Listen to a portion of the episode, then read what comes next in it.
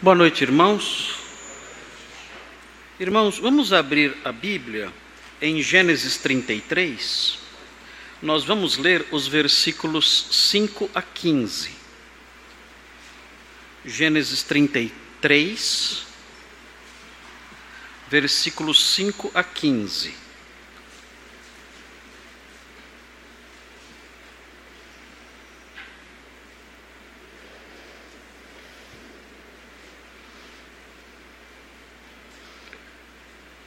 Acompanhem a, acompanhem a leitura, Gênesis 33, de 5 a 15. Daí, levantando os olhos, viu as mulheres e os meninos e disse: Quem são estes contigo? Respondeu-lhe Jacó: Os filhos com que Deus agraciou a teu servo. Então se aproximaram as servas, elas e seus filhos, e se prostraram. Chegaram também Lia e seus filhos e se prostraram. Por último chegaram José e Raquel e se prostraram. Perguntou Esaú: Qual é o teu propósito com todos esses bandos que encontrei? Respondeu Jacó: Para lograr mercê na presença de meu senhor. Então disse Esaú: Eu tenho muitos bens, meu irmão. Guarda o que tens. Mas Jacó insistiu: Não recuses. Se logrei mercê diante de ti, peço-te que aceites o meu presente, porquanto vi o teu rosto como se tivesse contemplado o semblante de Deus, e te agradaste de mim. Peço-te, pois, recebe o meu presente, que eu te trouxe, porque Deus tem sido generoso para comigo, e tenho fartura e instou com ele até que o aceitou. Disse Esaú: Partamos e caminhemos, eu seguirei junto de ti. Porém, Jacó lhe disse: Meu senhor sabe que estes meninos são tenros, e tenho comigo ovelhas e vacas de leite. Se forçadas a caminhar demais um só dia, morrerão todos os rebanhos. Passe meu senhor adiante de seu servo eu seguirei guiando, guiando-as pouco a pouco no passo do gado que me vai à frente e no passo dos meninos, até chegar a meu senhor em Seir. Respondeu Esaú: Então permite que eu deixe contigo da gente que está comigo. Disse Jacó: Para quê?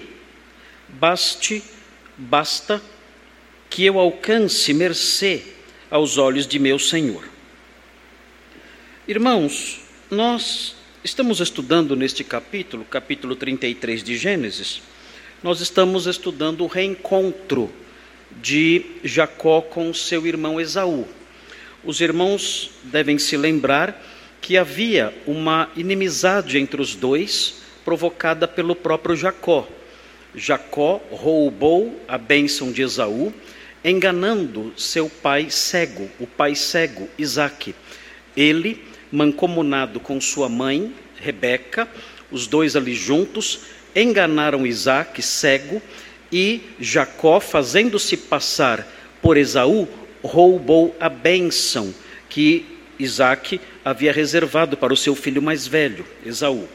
E, por causa disso, Esaú prometeu que iria matar seu irmão Jacó. Jacó, sabendo disso por meio de sua mãe, Jacó fugiu para Padã Arã e permaneceu lá durante 20 anos. Quando ele estava de caminho para Padã Arã, ele teve um encontro com Deus em Betel. E Deus prometeu que iria protegê-lo, que iria abençoá-lo e que iria trazê-lo de volta. E Deus também repetiu uh, a Jacó a promessa da bênção patriarcal que ele já havia dado a Abraão e a seu pai Isaque, dizendo: Olha, eu farei de você uma grande nação, e em ti serão benditas todas as famílias da terra. Deus prometeu isso, ele repetiu a bênção pactual de Abraão e de Isaac, ele a repetiu a Jacó. Jacó foi para Padã Arã e lá ele constituiu família. E ali ele lançou, por assim dizer, as bases da nação de Israel, até o momento em que, depois de 20 anos ali, sendo enganado, inclusive por seu sogro, roubado e explorado ali por seu sogro Labão, ele recebeu de Deus uma revelação dizendo que ele deveria voltar para a sua terra, para os seus parentes ali. E ele então voltou, mas o grande medo de Jacó era se encontrar com seu irmão Esaú porque ainda ecoava em sua lembrança a promessa de Esaú de que desejava matá-lo. Quando eh, Jacó fugiu, ele fugiu de um assassinato, ele fugiu de ser vítima de um assassinato. E agora está voltando e não sabe como ele vai encontrar os ânimos do seu irmão. Nós então estudamos tudo isso, nós estudamos o capítulo 32, os preparativos de Jacó para encontrar seu irmão e para apaziguá-lo. E estudamos, no domingo retrasado, nós estudamos os quatro primeiros versículos do capítulo 33 e vimos, eh, assistimos, por assim dizer, é uma linguagem muito vívida, a linguagem que aponta que ela descreve detalhes muito interessantes, e nós estudamos tudo isso, e o, o texto mostra como foi esse encontro. Uh, os dois se abraçaram, choraram juntos e nós aprendemos diversas lições sobre o verdadeiro perdão, estudando os quatro primeiros versículos. Hoje nós vamos estudar a sequência, os versículos 5 a 15, nós vamos estudar uh, as falas de Esaú. Na realidade, é, nesse encontro que agora segue em frente, que é descrito agora, que tem o seu desenrolar aqui no capítulo 33, nós entramos numa fase que é regida por é, três falas de Esaú. É um diálogo que ele tem com seu irmão, mas esse diálogo é dirigido por três falas dele. Ele apresenta é, duas perguntas, Esaú apresenta, Esaú faz duas perguntas e Esaú faz uma proposta. Essas duas perguntas e essa proposta regem todo o, todo trecho que nós estudamos aqui uh, as perguntas de Esaú, que ele dirige a Jacó, e a proposta que ele faz a Jacó, faz com que o diálogo caminhe. E nós então vemos eh, o modo como as coisas foram se ajeitando entre os dois, o modo como Deus foi agindo ali, de tal modo que consolidasse o estabelecimento, o restabelecimento da amizade. A primeira fala de Esaú está nos versículos 5 a 7, a fala e os seus desdobramentos é uma pergunta que ele faz no versículo 5, e o desenrolar disso, os resultados dessa pergunta que ele faz, seguem até o versículo 7. Então, nos versículos 5 a 7, nós temos a primeira fala de Esaú. Na segunda fala de Esaú, a segunda fala de Esaú está nos versículos 8 a 11 Esaú faz mais uma pergunta a seu irmão, e então isso dá ensejo ao desenvolvimento de uma segunda parte no, dia, no, no, diálogo. Então nós conseguimos dividir o texto por meio disso, das falas de Esaú. Aqui a segunda pergunta, envolvendo os versículos 8 a 11, a segunda pergunta com o seu, os seus desdobramentos. E por último, nós temos a terceira fala de Esaú, nos versículos 12 a a 15. Essa terceira fala de Esaú não é uma pergunta, é uma proposta. E essa proposta tem os seus desdobramentos que seguem até o versículo 15. E assim nós conseguimos fazer a divisão do texto, é um texto, é uma, um esboço tripartido, e nós conseguimos então estudar o texto melhor por meio dessas divisões, que são divisões naturais. Na realidade, as divisões que estão presentes aqui no texto são divisões naturais, não são divisões que eu, que eu, é, é, que eu inseri no texto. Elas estão aqui naturalmente presentes, é, bastou apenas eu detectá-las e ah, é muito, são muito perceptíveis aqui. Essa história que prossegue aqui, que temos aqui diante de nós, os versículos 5 a 15, é uma história simples. Ela não tem eh, dificuldades, ela não é difícil de entender. A simples leitura dos versículos 5 a 15 já é, é suficiente para que nós compreendamos o principal, pelo menos. Não há dificuldades exegéticas, não há dificuldades hermenêuticas. Quem conhece o que foi dito anteriormente e está inserido aí em sua mente no contexto dessa história, compreende com toda clareza, com toda tranquilidade, o que é dito, o que é falado aqui, sem problema algum. Então, na medida em que nós formos olhando essas três divisões, eu quero apontar apenas alguns destaques eh, nos versículos eh, que lemos e é possível também, e eu vou, eh, com a ajuda do Senhor, destacar isso, é possível também detectar lições simples, lições simples de teologia. Há lições aqui no texto, esparsas, lições doutrinárias. E essas lições doutrinárias presentes aqui, eu quero pinçá-las.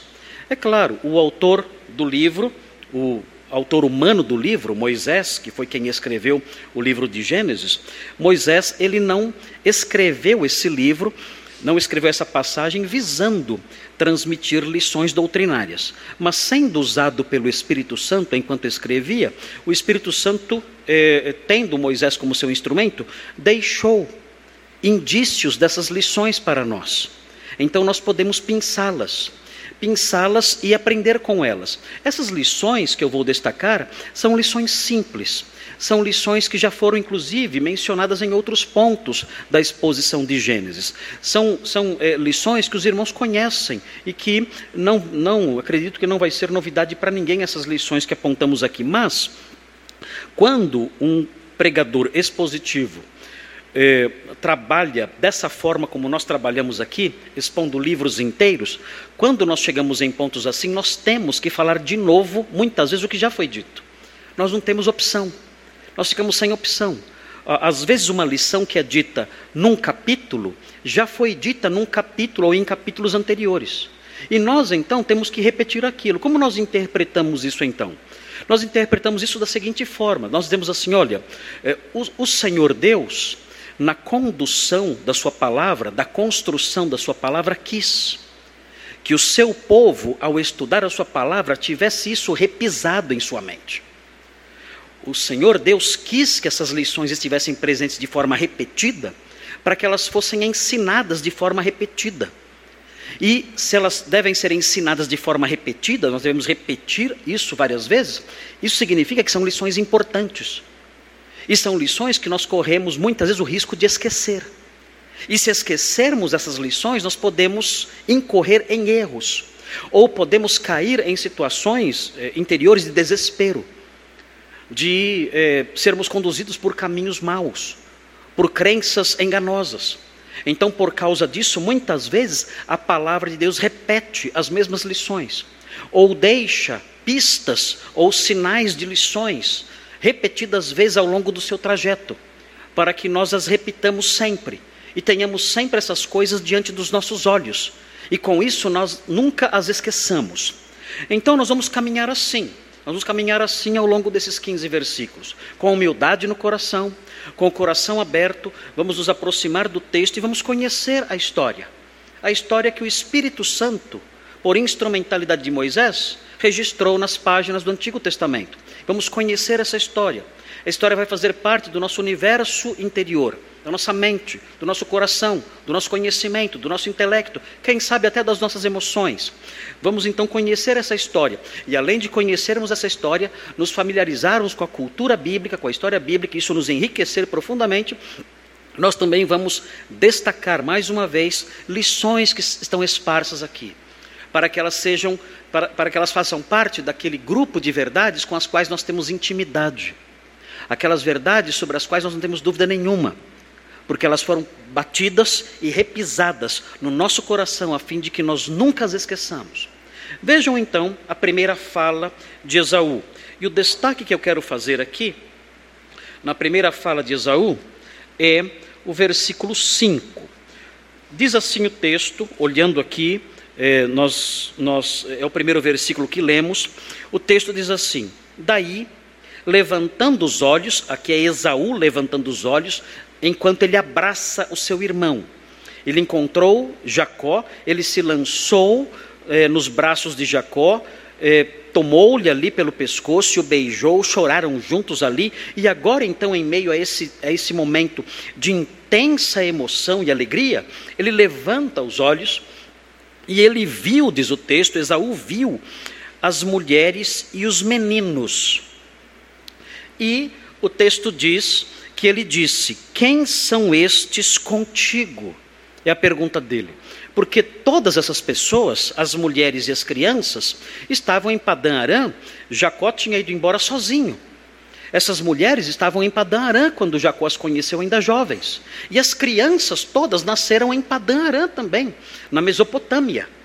E Esaú nunca tinha sequer, talvez, ouvido falar dessas pessoas. E Jacó estava ali, com quatro mulheres e onze crianças. E então Jacó responde: Vejam que interessante a resposta de Jacó. Jacó é um homem sábio. Ele não é mais aquela figura amalucada que nós conhecemos antes, um malandro, um enganador. Não. Agora ele é um homem sábio, ele é um homem sensato, ele é um homem ponderado. E os irmãos podem dizer, mas pastor Marcos, onde você enxerga isso olhando para esse texto? Muito simples.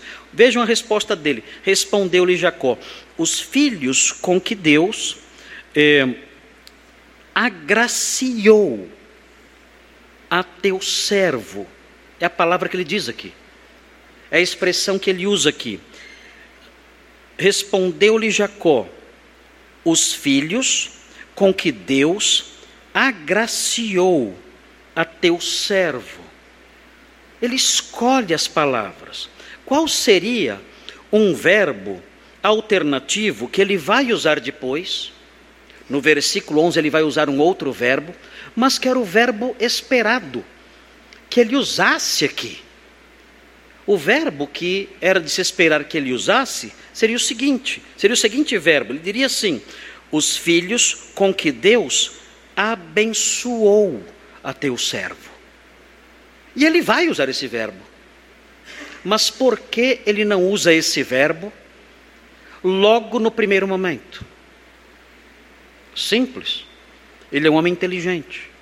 Ele não quer, ele não quer evocar na mente de seu irmão a ideia de bênção. Por quê? Porque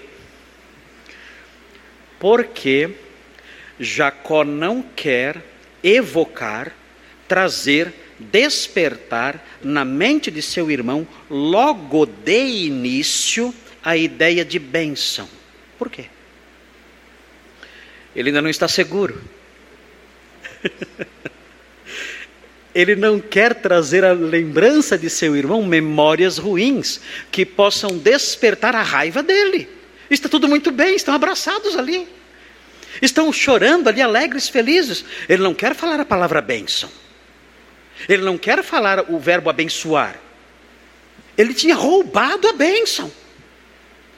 Ele tinha, ele tinha obtido do seu pai de modo desonesto e enganoso, ele tinha obtido dele o gesto de abençoar. Então, a última palavra que ele quer usar aqui é o verbo abençoar ou a palavra bênção. Ele é um homem inteligente. Ele sabe que o momento ainda não é de segurança total. Ele pode usar uma palavra de modo errado, sem tato, e isso despertar rancores e tudo talvez ir por, por, eh, por água abaixo. Então ele usa o verbo agraciar, não o verbo abençoar. Depois, no versículo 11, quando ele se sente mais seguro, então ele fala sobre abençoar. É interessante isso. Nós, nós aprendemos com os homens que foram alvos do trabalho da lapidação de Deus. E, e, o que nós aprendemos com os homens que foram alvos ao longo dos anos do trabalho e da lapidação de Deus? Esses homens adquiriram certas capacidades de sensibilidade que muitas pessoas insensatas não têm. Eles têm tato. Eles têm tato. Eles medem suas palavras. Eles sabem lidar com a linguagem Eles sabem ser cautelosos nos momentos em que é necessária cautela. Eles são assim. E de onde vem isso? Em que escola aprendemos isso? Quais são os mestres dessas coisas? Nós aprendemos aqui, passaram-se 20 anos. E aquele homem, que era um homem movido ali pelos seus interesses pessoais, um homem incrédulo, movido apenas por egoísmo e por enganos, este homem agora é um homem inteligente. É um homem moderado. É um homem que tem tato. É um homem equilibrado. É um homem sábio. E ele então usa as palavras com entendimento, com equilíbrio, e vai então consolidando e preservando essa situação de paz que se afigurou diante dele naquele encontro. Nós temos que aprender essas coisas. Nós temos que aprender isso. Nós somos o povo de Deus. Nós temos que aprender na nossa jornada com Ele pelas experiências boas ou pelas experiências amargas, por meio dos erros que nós cometemos tantas vezes e que o Senhor muitas vezes usa até para nos disciplinar e ensinar, nós temos que aprender essas coisas. Ao longo dos anos, nós temos que amadurecer, nós temos que desenvolver virtudes ao longo dos anos. Aquele que nos tempos da juventude era um homem afoito, tresloucado, amalucado, este homem tem que ser, tem que ao longo dos anos ir desenvolvendo uma outra postura, ajustando-se melhor ao ideal do perfil bíblico. Ele tem que ir mudando. Nós olhamos para os incrédulos e vemos o contrário. O caminho dos ímpios vai de mal a pior. Nós encontramos os nossos parentes muitas vezes no final do ano e nós dizemos, meu Deus, nós dizemos, meu Deus, no ano passado ele era melhor. No Natal do ano passado não era assim. No Natal do ano passado, ele não falava essa, ele falava bobagens durante o almoço. Mas no Natal do ano passado era menos, agora piorou. Meu Deus, e essa tia? Essa tia tem 78 anos.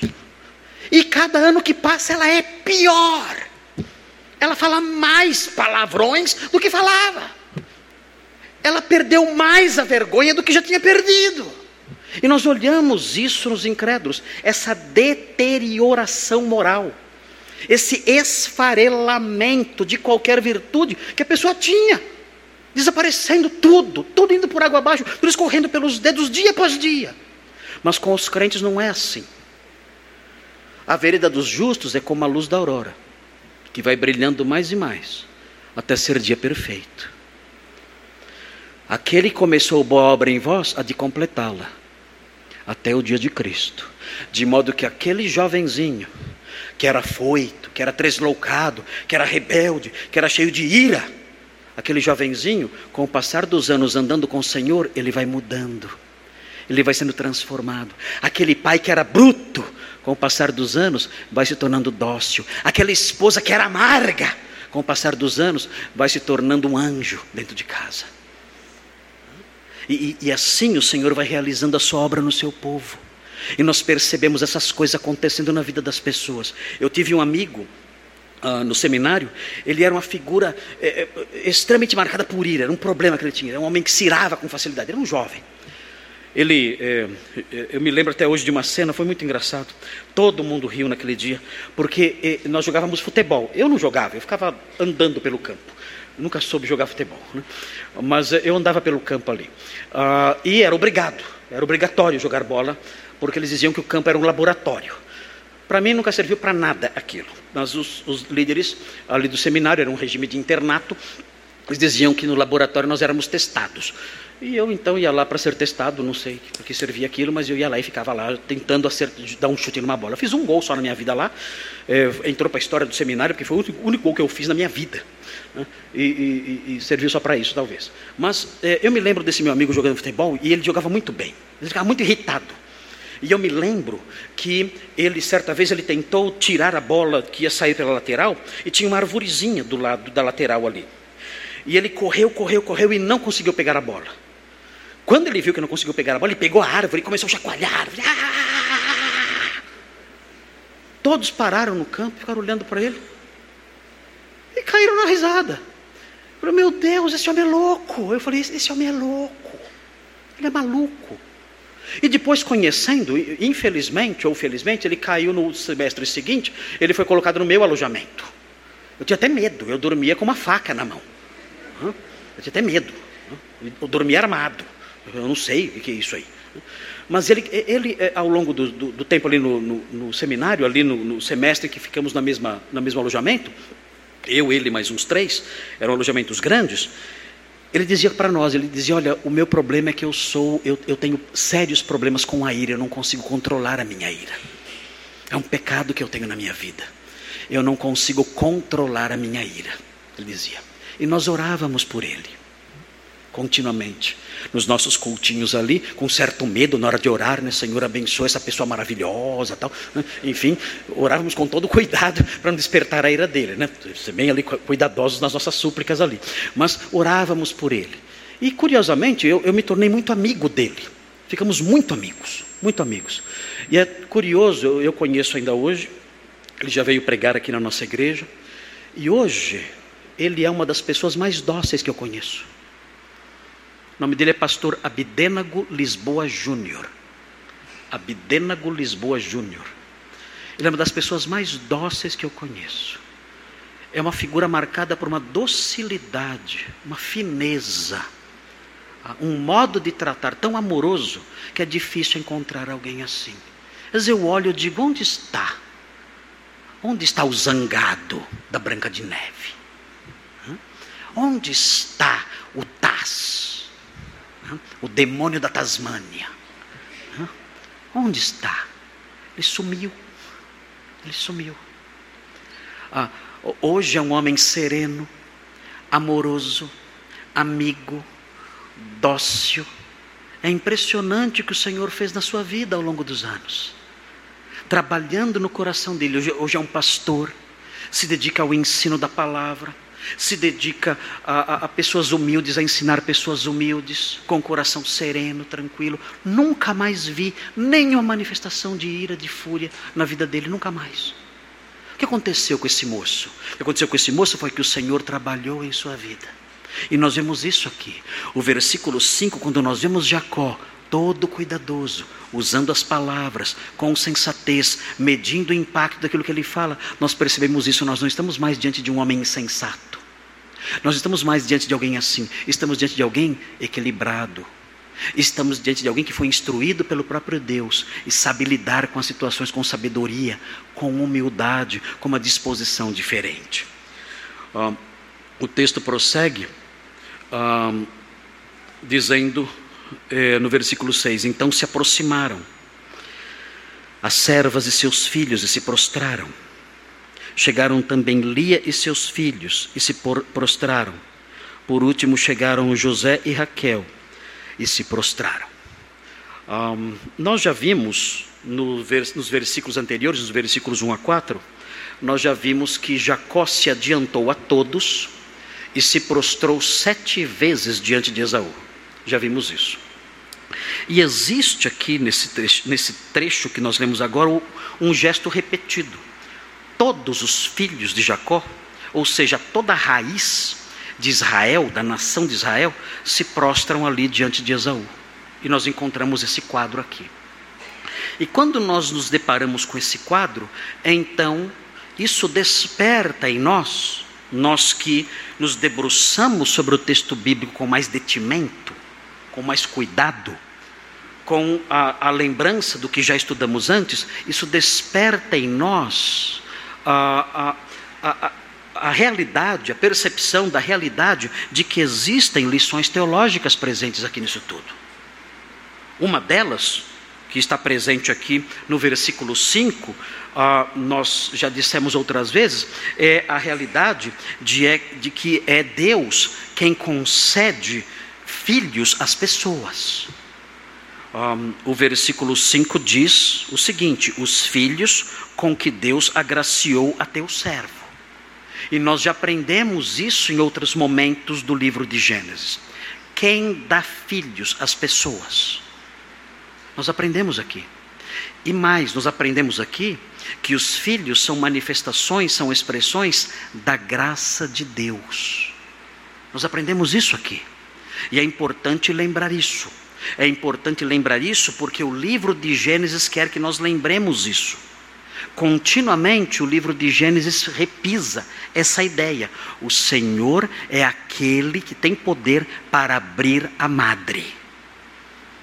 Abrir a madre é um milagre, é uma obra de Deus.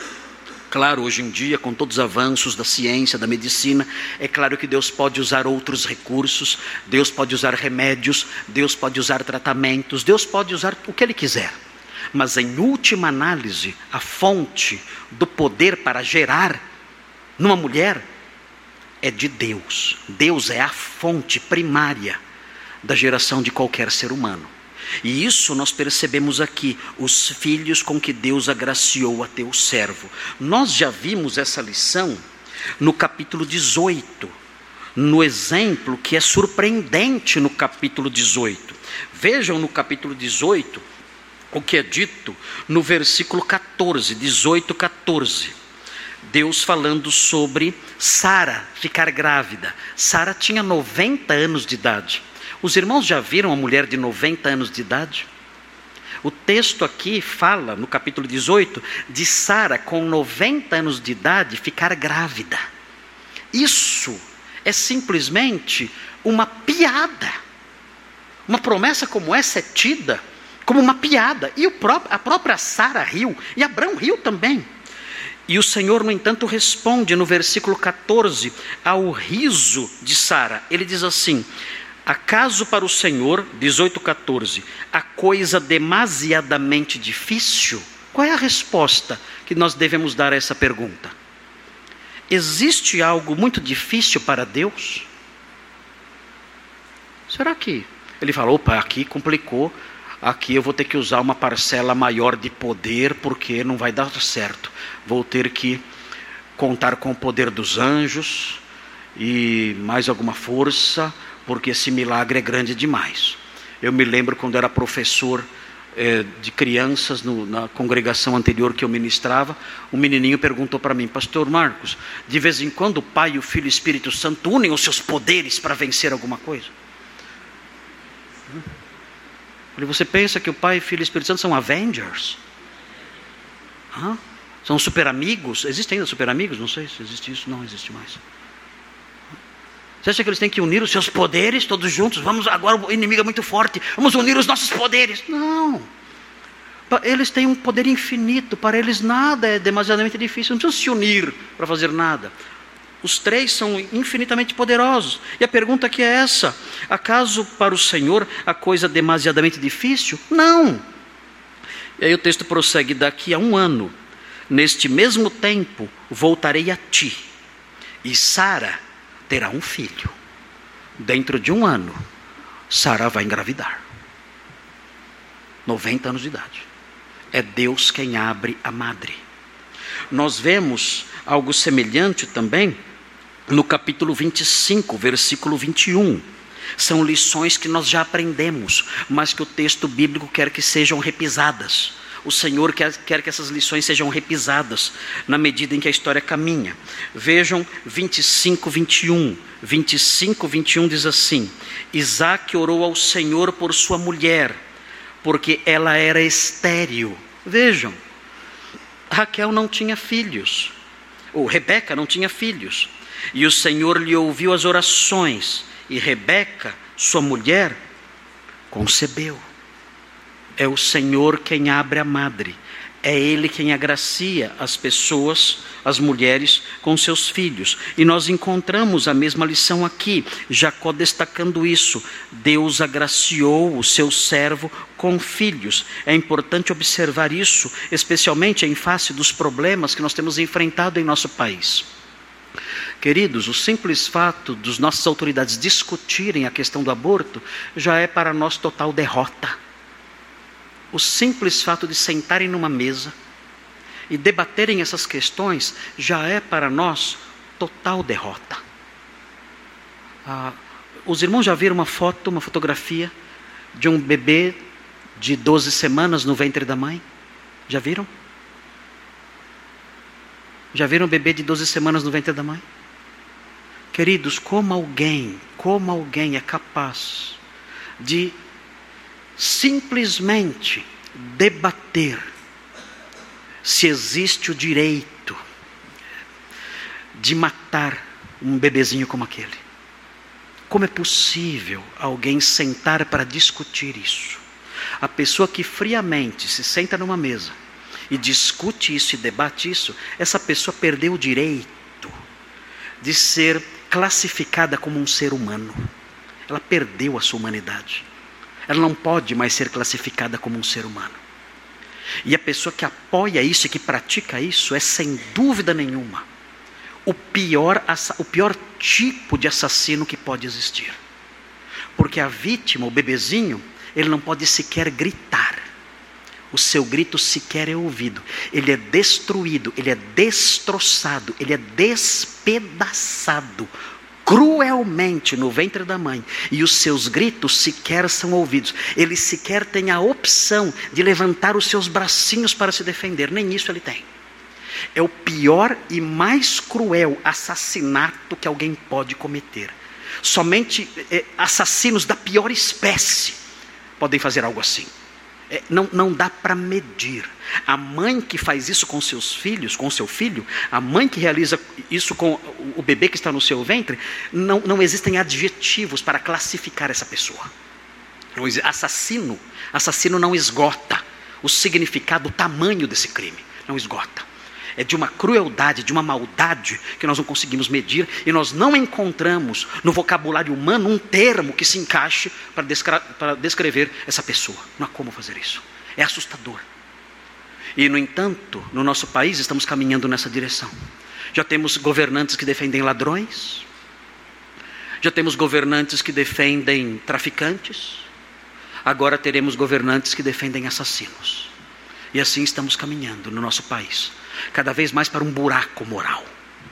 Nós estamos desabando, caindo num abismo moral como nunca antes na nossa história. É aterrador. Deus tenha misericórdia.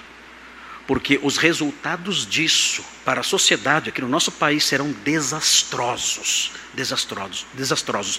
O Senhor Deus há de se levantar um dia e há de tomar vingança contra esses perversos todos eles. É triste ver isso. A palavra de Deus diz no Salmo 139, fala sobre o trabalho do Senhor moldando os bebês.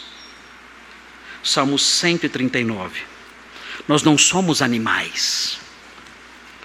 É claro que nós nós não desprezamos os animais, são criação de Deus. Ah, os animais foram criados para a nossa felicidade, para o nosso serviço, para a nossa alimentação. Um, mas nós não temos o direito de, de ser cruéis com os animais. A Bíblia fala que em Nínive, quando Deus repreendeu Jonas por reclamar por ele salvar a cidade, ele fala: Eu não teria misericórdia de Nínive, uma cidade onde há tantas pessoas que não sabem discernir entre a mão direita e a esquerda, e além disso, muitos animais. Deus se preocupa com os animais, com a sua criação. Os animais existem para nos servir. Nós não, nós não fomos criados para servir os animais, viu, gente? Nós não somos servos dos cachorrinhos e dos gatos. Não.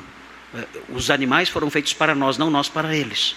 Nós, nós podemos ter animais em casa, cuidar bem deles, são, foram feitos para nossa felicidade, para nossa companhia.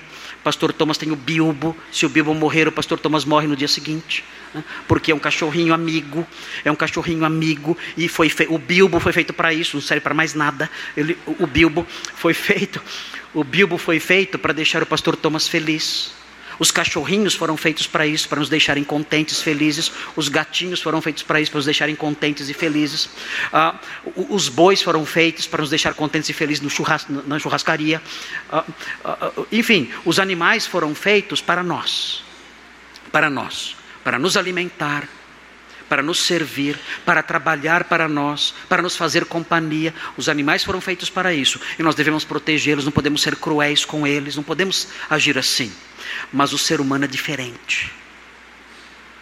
O ser humano não é um bicho sem rabo. O ser humano não é um macaco falante. Não é isso. O ser humano é imagem e semelhança de Deus. Quando o Senhor tece cuidadosamente, com toda ternura e cuidado. Um bebê no ventre da mãe, ele está tecendo um ente que é imagem e semelhança de Deus, ele é sagrado e intocável. Aquele bebezinho no ventre da mãe, a vida humana ali, de que ele desfruta, é sagrada e é intocável.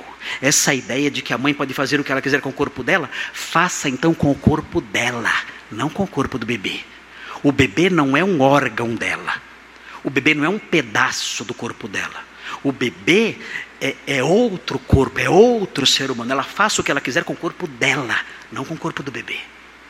Vejam o que diz o Salmo 139. O Salmo 139 diz assim, realçando que é o Senhor quem uh, constrói a pessoa no ventre da mãe. Diz assim no versículo 13, Salmo 139, 13: Pois tu formaste o meu interior, as minhas vísceras, o meu coração, tudo que há dentro de mim.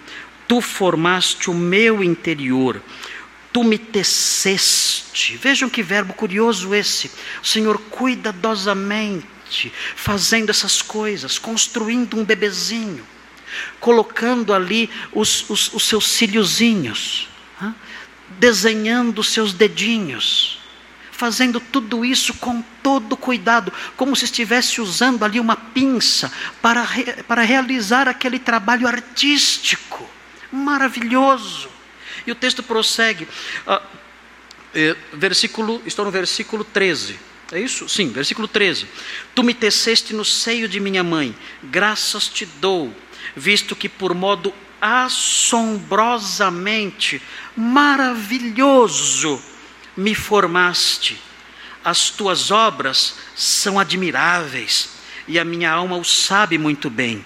Os meus ossos não te foram encobertos quando no oculto fui formado e entretecido como nas profundezas da terra. Os teus olhos me viram, a substância ainda informe Aqui é, é o comecinho, o comecinho da gestação. As primeiras, a, a primeira semana, os primeiros dias. O Senhor viu, o Senhor viu ali a substância ainda informe. E no teu livro, veja, o Senhor traçou um plano. E no teu livro foram escritos todos os meus dias. Cada um deles escrito e determinado, quando nenhum deles havia ainda. O Senhor forma os bebês e traça uma história para eles eles são sagrados, intocáveis.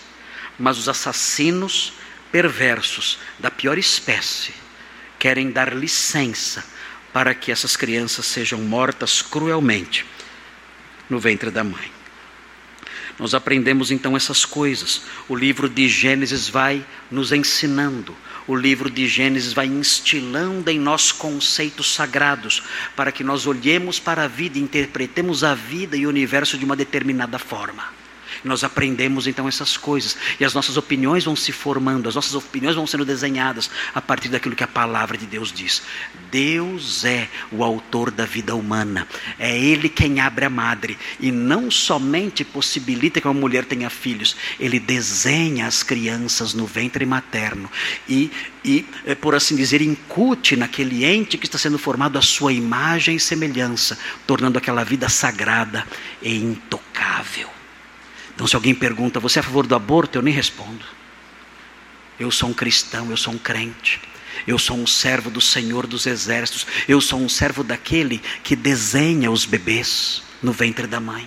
Eu sou um servo daquele que, que lapida os bebês com, com os mínimos detalhes no ventre da mãe. E creio que aquele bebê é imagem e semelhança de Deus e deve ter essa vida protegida por toda forma deve ter essa vida protegida porque ela é sagrada, ela é sacrossanta. Eu sou um crente em Cristo. Eu fui instruído não por ideias estranhas que os perversos criaram por aí afora. Eu fui instruído não pelo progressismo podre, sujo, imundo, assassino que nós vemos graçando por aí afora, não. Eu fui instruído pela santa palavra de Deus, dada pelos santos apóstolos e profetas, que, que surgiu na mente do Espírito Santo. É essa palavra que me instrui e eu pouco me importo com os movimentos da cultura moderna. Eu pouco me importo com isso. É a palavra de Deus que me ensina, ela é minha mestra, ela é que conduz os meus pensamentos, ela é que forma o meu modo de pensar e de ver a vida. Eu sou um crente, sou diferente de vocês. Eu pertenço a outro mundo, pertenço a outro, a, a, outro país, tenho um outro Senhor. Não são vocês que ditam o meu modo de pensar. E eu pouco me importo com os movimentos dos seus corações. Pouco me importo com seus discursos falsos. É a palavra de Deus que me instrui. Eu me debruço sobre ela. E ela lança de si verdades preciosíssimas que me ajudam a caminhar servindo ao meu Senhor e pensando como Ele quer que eu pense. O texto, além de mostrar essa lição claramente, o texto também mostra algo interessante aqui. E mais uma vez, é uma lição que eu já apontei tempos atrás. Um, e os irmãos vão se lembrar agora. Vejam que acontece, a cena que acontece aqui. Essa cena é uma cena em que nós vemos as esposas de Jacó e seus filhos se curvando diante de Esaú um, Jacó acabou de se curvar sete vezes diante de Esaú. E isso deixa o leitor atento perplexo. Isso não pode acontecer. Nós dizemos, o leitor atento, que tem ainda os, os capítulos anteriores ecoando em sua memória, o leitor atento dirá: Isso não pode acontecer. Isso é uma contradição irremediável. Por que isso não pode acontecer? Por que isso é uma contradição irremediável? Porque poucos capítulos antes, capítulo 27, Isaac anunciou uma bênção que diz exatamente o contrário. O oposto disso. Será que a bênção de Isaac falhou? Como pode? Vejam no capítulo 27. Vejam o versículo 28, 27 e 28. Veja o que o texto diz. É Isaac abençoando Jacó, pensando que Jacó é Esaú. Ele está cego, abençoando Jacó disfarçado. E vejam aqui o que ele diz. Versículo 28 diz assim: Deus te dê do orvalho do céu e da exuberância da terra, e fartura de trigo e de mosto. Ou seja, Deus faça que você fique rico. Ah, esse pai abençoou o filho com uma bênção que envolve bens materiais. Olha, que você seja rico, que você seja um grande fazendeiro, e que haja muito trigo, muitas colheitas, que você seja um homem realmente um milionário. Hum, ok, o texto prossegue, a bênção continua. O texto diz no versículo 29: Sirvam-te povos. Oh, não é só um fazendeiro, não só um fazendeiro, mas um governador, mais do que isso. Sirvam-te povos, um imperador. Que isso? Que bênção é essa? Meus avós me abençoavam o máximo dizendo: Deus te abençoe, meu filho. Hã? É o que meu, meu nono falava isso para mim. Deus te abençoe. Oh, se eu soubesse disso aqui, eu falava, nono. Né? melhor a bênção aí, está fraca. Né? A bênção melhor aqui, não, não, não desperdice bênção aí, né? como, se ele, como se ele tivesse eh, alguma autoridade sacerdotal para isso. Ah, claro que Isaac tinha. Ah, mas vejam, é uma bênção ousada. Sirvam-te povos e nações te reverenciem. Meu Deus, é um imperador. E o texto prossegue: Se Senhor de teus irmãos. Ele só tinha um irmão. É senhor de Esaú. E os filhos de tua mãe, ou seja, seus irmãos, se encurvem a ti. Ah, quem se curva diante de quem? Quem se curva diante de quem? Os seus irmãos, Jacó, vão se curvar diante de você. E, no entanto, nós seguimos na leitura, e quando chegamos no capítulo 33, o que acontece é o contrário. Vem Jacó e se curva. E para nos deixar perplexos, ainda mais perplexos, se curva sete vezes. Uma vez só já, já nos assustaria. Ele se curva sete. E aí vem todo Israel, os filhos dele, os patriarcas, todos, e todos se curvam. Meu Deus! O que aconteceu com a bênção foi por água abaixo. E nós olhamos para isso, o autor, o autor bíblico narra isso com toda naturalidade. E nós pensamos: o que está acontecendo aqui? Deu tudo errado. A bênção patriarcal não funcionou. Essa bênção, confirmada depois em toda a história, não está funcionando. O que aprendemos com isso então? Muito simples. Há uma lição teológica importante aqui. O fato de uma bênção, uma promessa de Deus, não se cumprir agora, não significa que ela falhou. Isso fica claro logo no comecinho da Bíblia.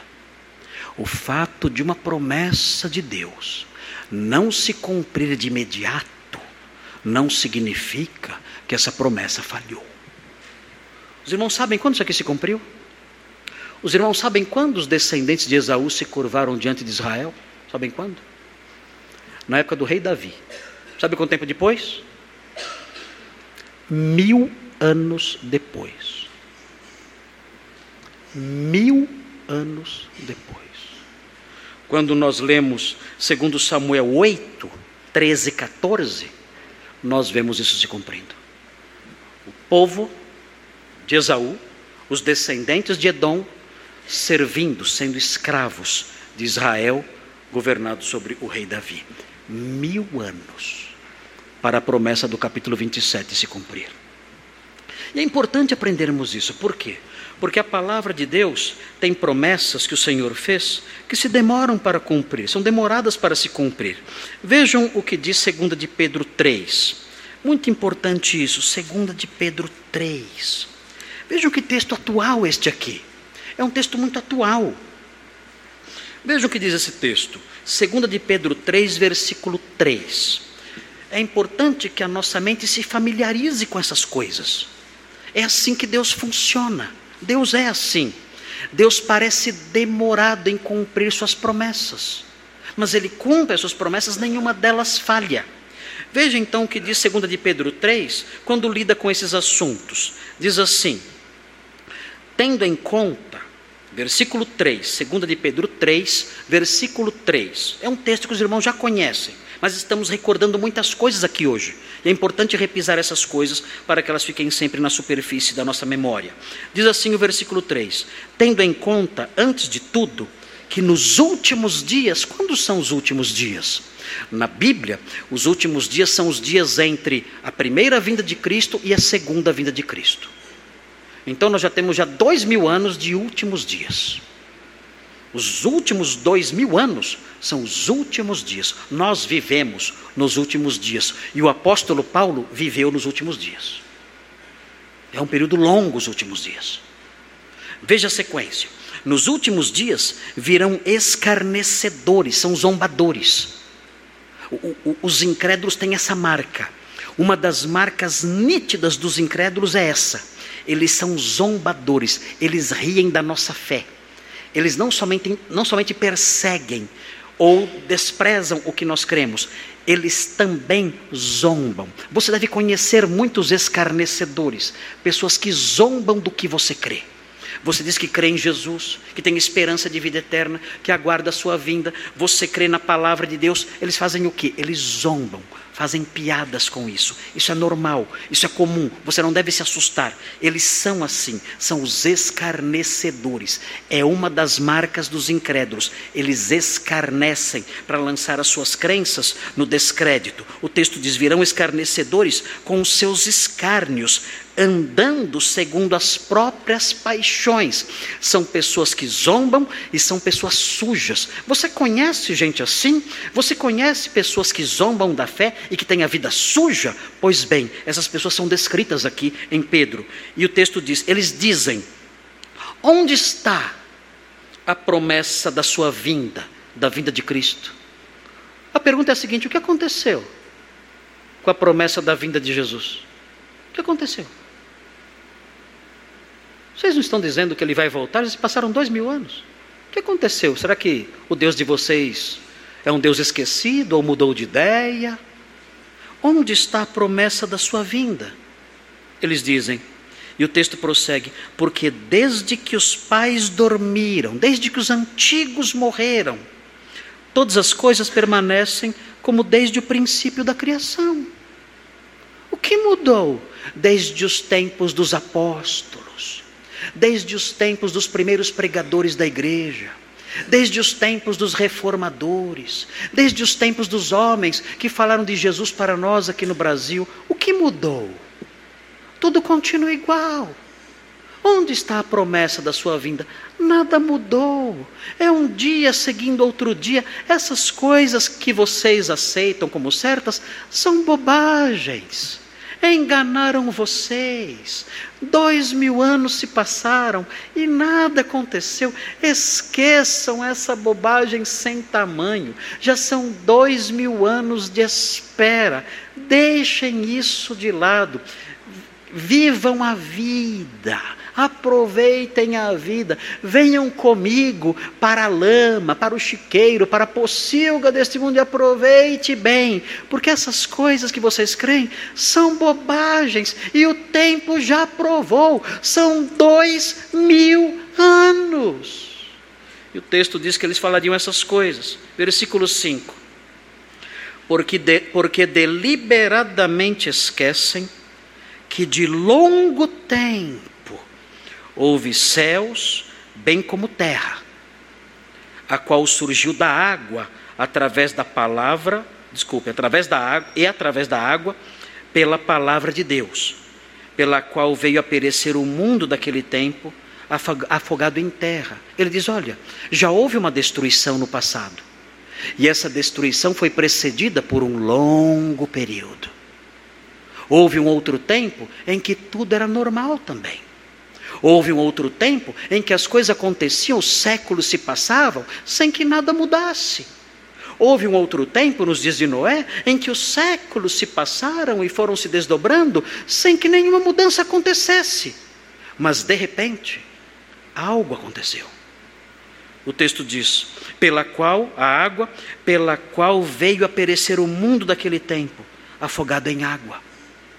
O Senhor fala sobre essas coisas. De repente, tudo aconteceu. Havia a mesmice, a rotina, o dia a dia, dia após dia, semana após semana, mês após mês, ano após ano, século após século, tudo igual, nada mudava. De repente, num dia, o céu desabou e destruiu todo o mundo. Pedro diz: eles se esquecem disso, que a contínua mesmice não é sinal de nada. A contínua mesmice, que eles acreditam ser um sinal de segurança, essa contínua mesmice não significa nada. Porque Deus pode repentinamente interferir e destruir o mundo como fez da outra vez. E o texto prossegue. O texto diz: Ora, os céus que agora existem e a terra, pela mesma palavra, têm sido entesourados, eles estão guardados reservados para fogo. Ah, é pior. Se você tivesse que escolher morrer pela água ou pelo fogo, o que você escolheria? Meu Deus! O texto diz aqui de um, fala aqui de um dilúvio de fogo. É muito pior do que o dilúvio dos dias de Noé. E ele fala isso: os céus que agora existem e a terra estão reservados para fogo, estando reservados para o dia do juízo e destruição dos homens ímpios. Pedro diz: vai acontecer isso, um grande cataclisma, como nos dias de Noé, mas muito mais severo. Nos dias de Noé, a terra foi destruída com água. Nos, nos, dias que nós aguardamos, no tempo que nós aguardamos, não somente a terra, mas a terra e o céu serão destruídos por um grande incêndio jamais imaginado pela mente humana. Meu Deus! É isso que vai acontecer? Sim. Um grande incêndio que invadirá céus e terra e nada vai sobrar. E ele destruirá os homens ímpios com esse imenso, inimaginável incêndio.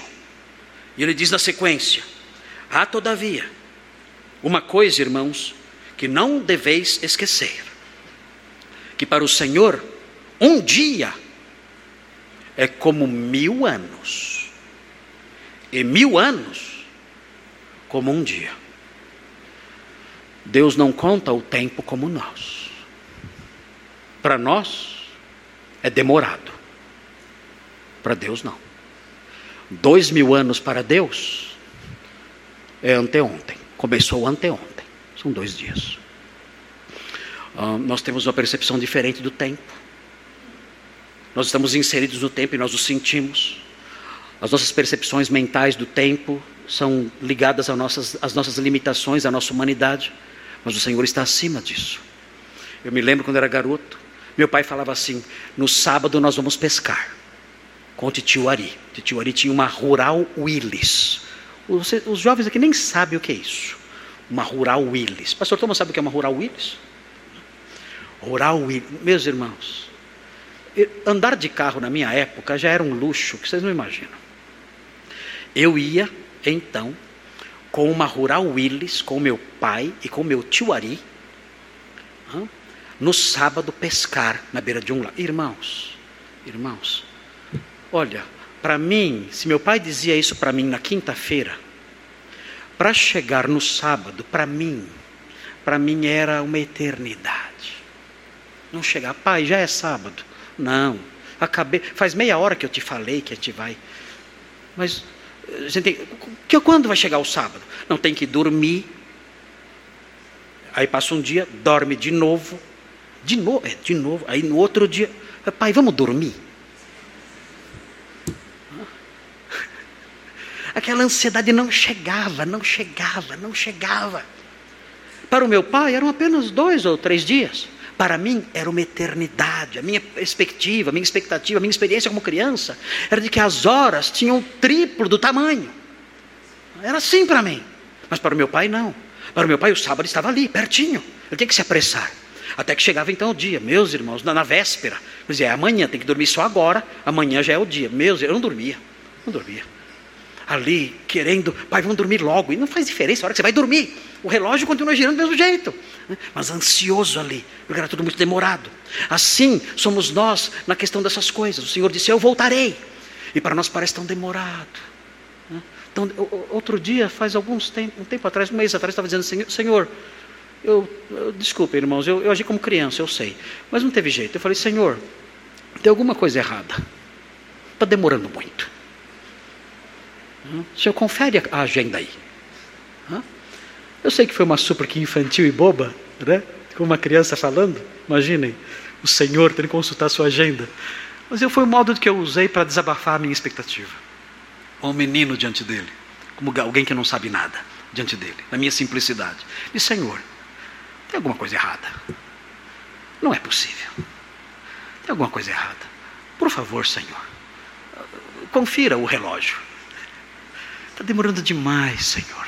Está demorando demais. Eu não vejo a hora, Senhor, de ouvir, de, de, de, ouvir a sua, de ver a sua face, de ver a sua intervenção na história, dando cabo de todo o mal e estabelecendo a sua justiça para sempre. Não vejo a hora, eu não vejo a hora de ver esse meu coração removido e o meu corpo revestido de incorruptibilidade e contemplar o rosto do meu rei e me prostrar diante dele para sempre. Eu não vejo a hora disso acontecer, está demorando demais, demais, demais. Vem. Isso para mim, mas para o Senhor, não. Para o Senhor, somente dois dias se passaram. E ele tem o tempo agendado, certinho e no dia certo ele voltará. O texto diz o seguinte: Não retarda o Senhor a sua promessa. Vejam que interessante isso. Ele não retarda a sua promessa, como alguns, e sou eu aqui. Pedro está me chamando de alguns. Como alguns a julgam demorada. Eu falei, sou eu. Pedro, fala na cara. Sou eu. Alguns a julgam demorada. Pelo contrário. E aí vem algo muito atual. Ele diz: Ele é longânimo para convosco. Quem é convosco aqui? Quem é o convosco aqui? São os? Para quem ele está escrevendo? Para incrédulos? Não. Ele está escrevendo para crentes. Ele é longânimo para convosco não querendo que nenhum pereça. Como assim? Os crentes podem perecer? Na sua vinda, mas nós somos salvos. Jesus já foi punido em nosso lugar. A expressão que, que Pedro usa aqui é uma, é uma expressão que significa perda, ruína. Pode acontecer que na sua vinda nós sejamos confundidos por estarmos vivendo vidas que não são à altura da sua santidade e da nossa posição como crentes. Então ele diz: O Senhor demora em vir, aparentemente demora em vir, para que vocês, queridos irmãos, se preparem tenham tempo de se preparar, para que não sejam confundidos e envergonhados e sofram prejuízo em seus galardões quando ele voltar. Ele quer que todos vocês, crentes, cheguem ao arrependimento. Pode ser que alguém aqui seja crente e não esteja preparado para se encontrar com o Senhor. E vai comparecer diante da sua presença e se sentir envergonhado. O Senhor vai salvá-lo, nós aprendemos isso.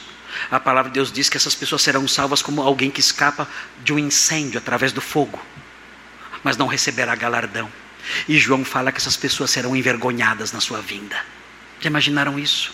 Você diante do Senhor é envergonhado, porque você foi um crente salvo pelo Evangelho e pela fé, mas você não viveu à altura da posição que o Senhor colocou você. E então por isso Pedro diz: é por isso que o Senhor aguarda é por isso que o Senhor prolonga os dias, para que a sua igreja, o seu povo se avalie e se prepare melhor. Para que o seu povo se limpe, se banhe, se ajeite, se vista com vestes santas, se livre dos trapos dos seus pecados e se prepare sempre, todos os dias preparados, para se encontrar com o noivo, com o rei, com o Senhor. Estejam, estejam prontos. É por isso que o Senhor parece demorado. Essa é a lição para o pastor Marcos. Pastor Marcos, você está reclamando porque eu não volto logo? Eu não volto logo para que você tenha tempo de se preparar melhor e se livrar das coisas vergonhosas que há na sua vida e se envergonhar dos pecados de estimação que você tem e ajustar a sua vida àquilo que o Senhor quer que você seja e se arrependa dos seus pecados e se apresente diante dele na sua vinda como alguém que não tem de que se envergonhar. É por isso que o Senhor parece demorado. E nós aprendemos essas coisas. As promessas de Deus parecem demoradas. Nós vemos Jacó prostrado. Onde está a promessa? Nós vemos Israel, os onze filhos ali de, de, de Jacó prostrados. Onde está a promessa? Nós olhamos ao nosso redor, vemos a injustiça crescendo, graçando, se espalhando, lavrando, consumindo tudo. E dizemos: onde está a promessa? Mas o Senhor não é demorado. Ele cumpre cada uma das suas promessas. E assim como ele cumpriu a promessa feita a Jacó, e Edom um dia se curvou, ele cumprirá a promessa feita a nós. E um dia voltará e nos livrará desse estado, dessa condição de corrupção, de tristeza, de agonia e de espera. Muito bem. Agora vem a segunda fala de Esaú. Quando será que eu vou falar sobre isso? Hoje não vai ser, né? Hoje não vai ser. Tem a segunda fala de Esaú. E é interessante aqui. Ah, a segunda fala é uma pergunta também. Qual é o teu propósito com todos esses bandos que encontrei? Hã? Curioso, o que Esaú está dizendo aqui? Os mensageiros já tinham explicado, não tinham? Foram vários mensageiros na frente com presente, mas ele quer conferir. Para que tudo isso? E então Jacó responde: Para lograr mercê na presença de meu Senhor. Há, há, aqui toda uma docilidade no modo e uma humildade no modo como Jacó trata seu irmão. Nós vamos aprender sobre isso no próximo domingo. No próximo domingo nós vamos falar sobre a segunda fala de Esaú e sobre a terceira fala de Esaú, se Deus permitir. Não sei se vai dar tempo. Vamos caminhar nisso. Né? Mas hoje ficaremos só na primeira fala de Esaú. Estou frustrado porque achei que ia falar das três hoje. Doce ilusão, né? As três doce ilusão. Uh, eu vou, é, é interessante, eu vou falar numa conferência em Campina Grande em fevereiro de 2024. Chama Consciência Cristã. Então me chamaram para pregar seis vezes na consciência cristã. E o pastor que organiza tudo, pastor Euder, ele ouve meus sermões aqui. E ele já está me preparando. Pastor, são só 40 minutos. Ele manda as mensagens para o pastor, são só 40 minutos. Eu falo, tá bom, vai orando aí. Não me responsabilizo, você me convidou, agora se vira. Mas, ah, mas é, é, são o preço que eu pago por pregar versículo por versículo. Mas, queridos, na, na próxima semana, nós vamos estudar a segunda fala de Esaú, se Deus permitir a terceira fala também, e com isso então nós vamos crescendo no conhecimento dessas coisas, na expectativa de que o Senhor nos ensine essas lições preciosas que temos falado aqui, e isso mude a nossa vida, isso nos aperfeiçoe, isso nos santifique, isso nos console, isso nos anime. Vamos orar a Deus pedindo que Ele nos abençoe nessas coisas.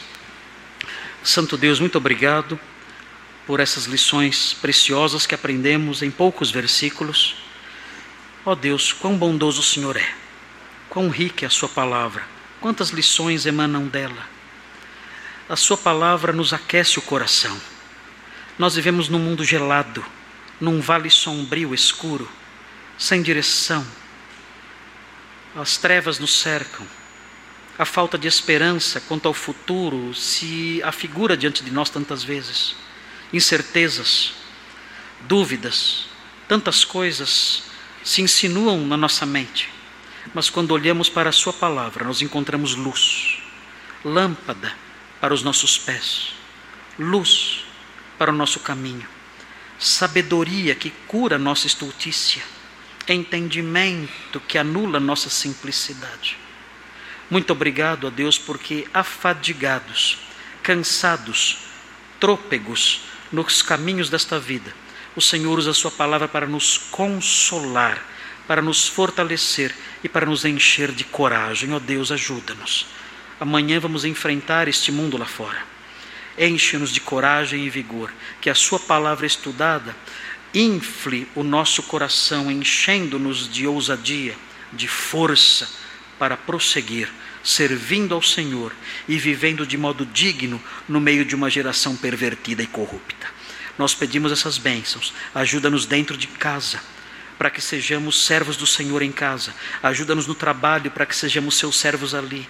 Ajuda-nos na, na, na, escola, na faculdade, no condomínio, nas relações diárias. Ajuda-nos para que em tudo sejamos os seus servos. Louvamos ao Senhor pelas coisas que aprendemos e pedimos que o Senhor nos ensine a vivermos à altura da dignidade com que o Senhor nos revestiu. Em nome de Jesus, o nosso redentor amoroso, nós oramos. Amém.